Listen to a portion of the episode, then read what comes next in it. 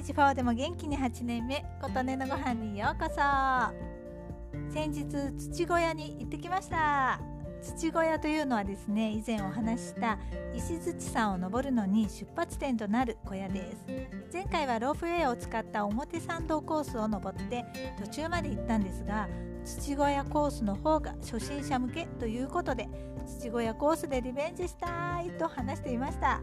土小屋コースなら私でも頂上に行かれるかもなんて話しましたがその話の後2の鎖3の鎖の迂回ルートが結構大変なんだよと教えてくださった方がいらしてですね。自分の甘さを自覚しましたなので今回の目標は2の鎖の手前にある休憩所のところまでは行くことでした。ところが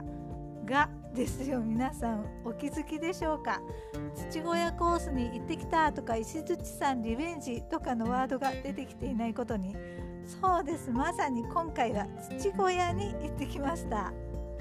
出発日の前日車のナビを設定してみたら土小屋妖拝殿という名前が出てきましたああここここと思ってピッと押したらそこは指定できないので近くを案内しますみたいな文言が出てきたんです。そこで気づけばよかったんですが近くまで行けばまあわかるでしょうってことでまあだいたい2時間半くらいかかるなーなんて思っていたわけです。その道が前回ロープウェイに乗った方とほぼ同じでロープウェイ乗り場の先にあるのかなくらいの認識で出発しました。さてロープウェイ乗り場の駐車場付近に着いて駐車場のおじさんに止めるかいと声をかけられたのでいえいえ今回はこの先にあるであろう土小屋を目指していてですねなんてちょっと得意げに言ったんですよ。そしたらねなんとねおじさんが「はっちゃー」という顔をしてああそれはね今から行くと23時間かかるよ。出直しだ。っとおっしゃるんです。えー、そんなことある？だってナビはここって示してるけどおじさん曰く住所的にはほぼ同じだけど山を隔てた向こう側だから戻って行き直さないとならないとのことらしくもうロープウェイで行っちゃいなよと勧められたんですがもう心は土小屋コースなわけでおじさんは少々大げさに言ってやしないかい？1時間ぐらいで着くなんてことあるんじゃないか？みたいな今思うと大変失礼なやつ。とりあえず全て戻るよりはちょっと戻ってトンネル越えていくルートがあると教えていただいてそのルートに行くことにしましたまあそのルートがね遠いのなんの山道くねくねなのなんの途中